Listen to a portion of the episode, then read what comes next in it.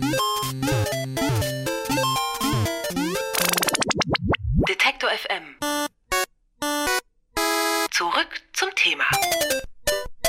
Und diese digitalen Geräusche, die passen auch ganz gut zum Thema, denn seit heute ist Google verantwortlich, was in den Suchergebnissen erscheint. Denn nach der heutigen Entscheidung des Europäischen Gerichtshofs ist nicht nur der Betreiber einer Internetseite für den Inhalt verantwortlich, sondern auch der Suchmaschinenbetreiber selbst. Dadurch können Bürger nun ihre Daten besser schützen. Welche Auswirkungen die Entscheidung zum sogenannten Recht auf Vergessenwerden hat, darüber sprechen wir jetzt live mit Sebastian Schweder. Er ist Rechtsanwalt und Mitarbeiter am Institut für Europäisches Menschenrecht, Medienrecht. Guten Tag, Herr Schweder, ich grüße Sie. Guten Abend. Bisher ist ja nur der Betreiber einer Internetseite für die Inhalte verantwortlich gewesen. Nach dem heutigen Urteil sind nun auch Suchmaschinenbetreiber wie Google oder Bing verantwortlich, wenn sie Daten erheben oder verarbeiten. Was bedeutet das Urteil für den Datenschutz? Das Urteil ist zunächst mal ein, äh, eine Stärkung der betroffenen Rechte, also der Rechte jedes äh, Einzelnen, dessen Daten äh, verarbeitet werden. Und das Gericht hat hier gesagt, auch Suchmaschinenbetreiber verarbeiten Daten. Das ist etwas, was äh, selbstverständlich klingt, aber äh, von Google in diesem Zusammenhang äh, bestritten worden ist. Und der Europäische Gerichtshof hat das klargestellt und hat auch gesagt, weil er, weil Google eben die Entscheidung über die Verarbeitung trifft, ist Google auch die verantwortliche Stelle, die hier verantwortlich zu machen ist. Wenn die Suchergebnisse das Recht auf Privatsphäre von EU-Bürgern verletzen, können sie von Google verlangen, also die Bürger, entsprechende Links und Kurztexte zu löschen. Dabei geht es um sogenannte sensible Daten. Was ist denn das?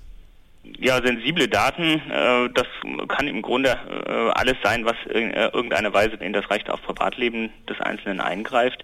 Ähm, was das konkret bedeutet, hat äh, der Gerichtshof in dem Zusammenhang jetzt nicht ausgeführt. Er hat nur gesagt, man müsse hier abwägen, jeweils äh, zwischen dem Recht auf Privatleben und dem Recht auf Schutz personenbezogener Daten, äh, das der Einzelne eben hat, und gewissen anderen Interessen, wie zum Beispiel dem Interesse des Suchmaschinenbetreibers, dem wirtschaftlichen Interesse des Suchmaschinenbetreibers, ähm, das im Grunde hier nachrangig ist, und dem Recht auf äh, Zugang zu den Informationen. Ähm, das ist also ein öffentliches Interesse und hier muss jeweils dann abgewogen werden. Da kann die Sensitivität dieser Daten eben eine Rolle spielen.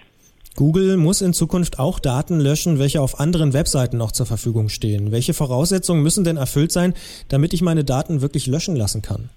Der Gerichtshof hat zunächst mal gesagt, äh, ähm, überall da, wo ein Suchmaschinenbetreiber eine Niederlassung hat äh, innerhalb der EU, da ist er auch verantwortlich äh, für die Daten und äh, da kann ich dann äh, gegen diesen Suchmaschinenbetreiber auch vorgehen, getrennt äh, von den jeweiligen Online-Plattformen, auf denen dieser eigentliche Inhalt zu finden ist. Ähm, wie schon vorhin gesagt, muss es da also eine jeweils dann eine Interessenabwägung geben.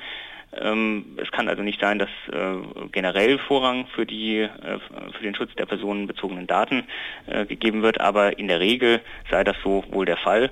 Und dann muss man eben im Einzelfall jeweils immer noch die betroffenen Grundrechte abwägen. Und da kann eben auch ein Interesse der Öffentlichkeit am Zugang zu diesen Daten bestehen.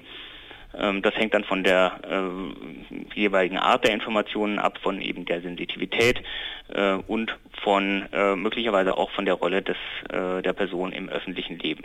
Das heißt tatsächlich kann es zum Beispiel so sein, dass ich äh, alte Daten von mir zu einer Zwangsversteigerung, die nur mich persönlich was angehen, weil ich keine Person des öffentlichen Lebens bin, kann ich vielleicht löschen lassen.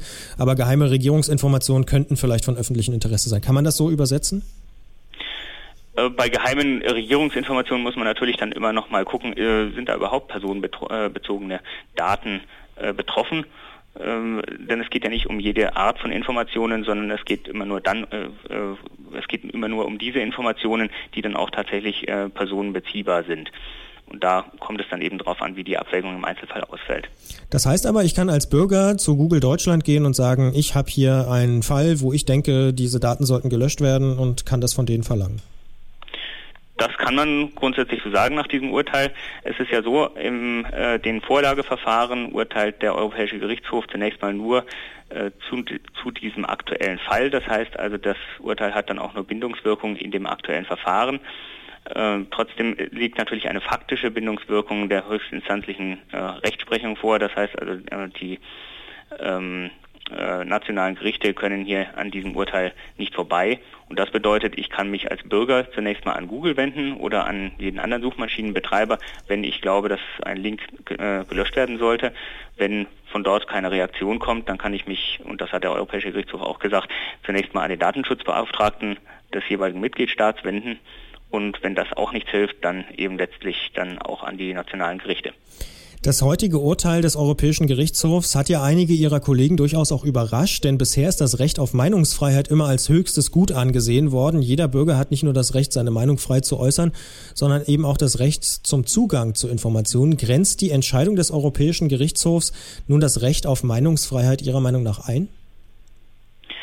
Das hat sicherlich Auswirkungen ähm, und insofern äh, ist das natürlich auch ein bisschen überraschend gewesen.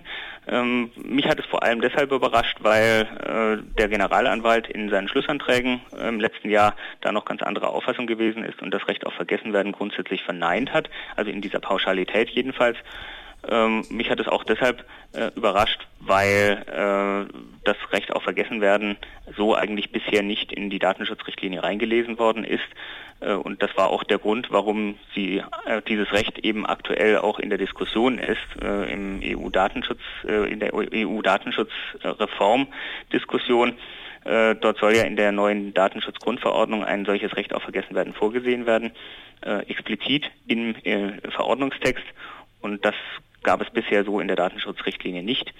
Ähm, das äh, hat der Europäische Gerichtshof jetzt trotzdem dort reingelesen und hat eben äh, gesagt, dass sich im äh, Verlauf der Zeit die Voraussetzungen oder die, das Vorliegen der Voraussetzungen für eine Datenverarbeitung ändern können und dann kann in der Interessenabwägung äh, zwischen dem äh, betroffenen Rechten auf Privatleben und Datenschutz auf der einen Seite und äh, dem Interesse der Öffentlichkeit an äh, Zugang zu den Informationen auf der anderen Seite eben äh, sich einiges verschieben und äh, das dann durchaus dazu führen, dass man sagen muss, es gibt da eine Löschpflicht. Hm. Suchmaschinenbetreiber wie Google oder Bing werden im Umgang mit Daten zur Verantwortung gezogen. In Zukunft können sie verpflichtet werden, persönliche Daten zu löschen. Über das Recht auf Vergessen werden haben wir mit Sebastian Schweder gesprochen. Er ist Rechtsanwalt und Mitarbeiter am Institut für europäisches Medienrecht. Vielen Dank für das Gespräch. Ja, ich danke Ihnen. Alle Beiträge, Reportagen und Interviews können Sie jederzeit nachhören im Netz auf detektor.fm.